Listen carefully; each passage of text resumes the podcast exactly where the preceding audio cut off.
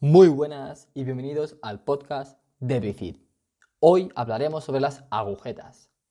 Madre mía, ¿quién no se acuerda de su primer día en el gimnasio? O mejor dicho, ¿quién no se acuerda del día siguiente a ese? Creo que un resumen simple sería dolor, mucho dolor por todas partes. Este dolor, que se conoce como agujetas o DUMS en inglés, suele aparecer en las horas siguientes o incluso en los días posteriores a un ejercicio o a un esfuerzo intenso. ¿Qué son? Básicamente las podríamos definir como un dolor muscular el cual principalmente se produce al realizar gestos, actividades o esfuerzos que no estamos acostumbrados a hacer. No, nada de acumulación de cristales de ácido láctico ni, ni nada por el estilo. No solo hay una causa que produce agujetas, sino que se pueden deber a múltiples factores. Y creo que todos los que entrenamos sabemos las sensaciones que producen. Dolor, menos fuerza, menos movimiento, hinchazón, rigidez, entre otros. Vamos, el típico cóctel post-entreno mortal. Además, las agujetas suelen tener más intensidad entre las 24 y 72 horas después de ese esfuerzo y pueden llegar a durar una semana entera. Entonces, ¿Qué puedo hacer cuando tengo agujetas? Ya sabéis que no soy fan de fórmulas mágicas ni de rituales especiales. Aquí voy a darte una serie de consejos que los puedes aplicar cuando aparecen las agujetas y te pueden ayudar a solucionar el asunto. Primero, ejercicio. Sí, sí, has oído bien, he dicho ejercicio. Ojo, no quiero que pienses en la típica frase de las agujetas se quitan con más ejercicio y punto. Yo me refiero a hacer algo ligerito, como andar, ejercicio suave o, movilidad. E incluso puedes activar la zona dolorida con una intensidad mínima. No te pases que luego vienen los problemas. Segundo, podemos hacer uso del foam roller. Hacer unas pasadas en los músculos doloridos puede, puede, ir bien para combatir las agujetas y también si tienes una pistola de masaje puedes hacer uso de ella pero no hace falta que te la compres. Con el churrito es más que suficiente.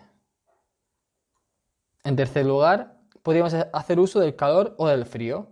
Aquí no te puedo dar una respuesta clara, lo que te vaya bien. Tampoco es que hacer una cosa u otra vaya a solucionar el problema de golpe. Yo, por ejemplo, lo que hago es, en el día a día, una duchita, una duchita calentita. Y los días que entreno mucho, pues meto el cuerpo en agua fría. Y por último, en el apartado de alimentación, tengo que decir que dejes el agua con azúcar tranquila y procura simplemente de mantenerte hidratado. Repon los niveles de glucógeno consumiendo hidratos de carbono y dale caña a las proteínas para que reparen ese daño muscular. No hay mucho misterio, lo de siempre. Muy bien, ¿y qué no haría yo?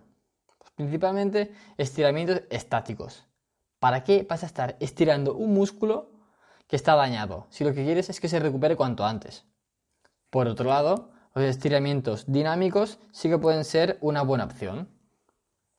Y por último, mi recomendación es que no tomes AINES. ¿Qué son estos? Básicamente son antiinflamatorios no esteroideos. Vamos, el típico ibuprofeno de toda la vida o similares. Tenéis que tener en cuenta una cosa importantísima. La inflamación no es mala, es necesaria. Por supuesto que un exceso de inflamación puede ser perjudicial, sea por el motivo que sea, pero una correcta inflamación es indispensable para reparar la musculatura, ya que un primer paso para la recuperación de los músculos es la inflamación, ya que esta aumenta la circulación en esa zona y permite que las sustancias necesarias de dicha reparación lleguen más fácilmente a su destino. Por tanto, si bloqueamos la inflamación, también estaremos afectando a nuestra recuperación. Muy bien, muy bien, Fran. ¿Y ahora qué puedo hacer para evitar las agujetas? Calentar, entrenar, comer y descansar bien. Déjate de chorradas. Primero haz esto. Lo demás tiene un papel muy secundario. Y vamos a acabar con la pregunta de ¿tener agujetas es sinónimo de progreso? Pues muy bien, ya sé que esto todo el mundo lo quiere saber. Si tengo agujetas, ¿significa que he entrenado correctamente? Vamos, el clásico no pain, no gain. Pues mi respuesta es un sí y un no. Sabemos que hemos de entrenar con intensidad, sobre todo si queremos ganar masa muscular, donde debemos de trabajar cerca del fallo.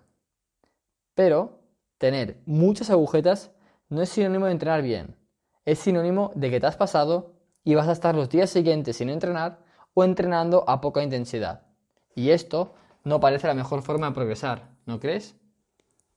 Por otro lado, si tienes una competición, dalo todo, esfuérzate al máximo. ¿Qué más da si a la semana siguiente no puedes moverte? Ya has cumplido la misión, pero para los entrenos del día a día no es lo óptimo. Grábate esto en la cabeza.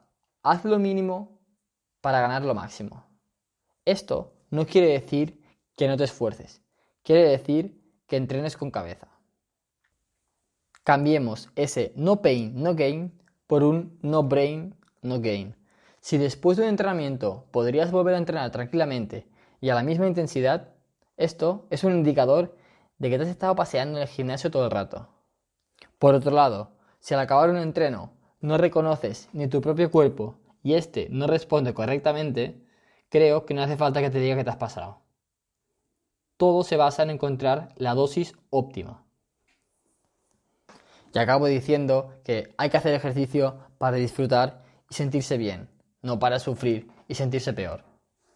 Porque así no vamos a ningún lado. Y hasta aquí el episodio de hoy, espero que te haya gustado y recuerda, yo soy Fit. ¿Y tú?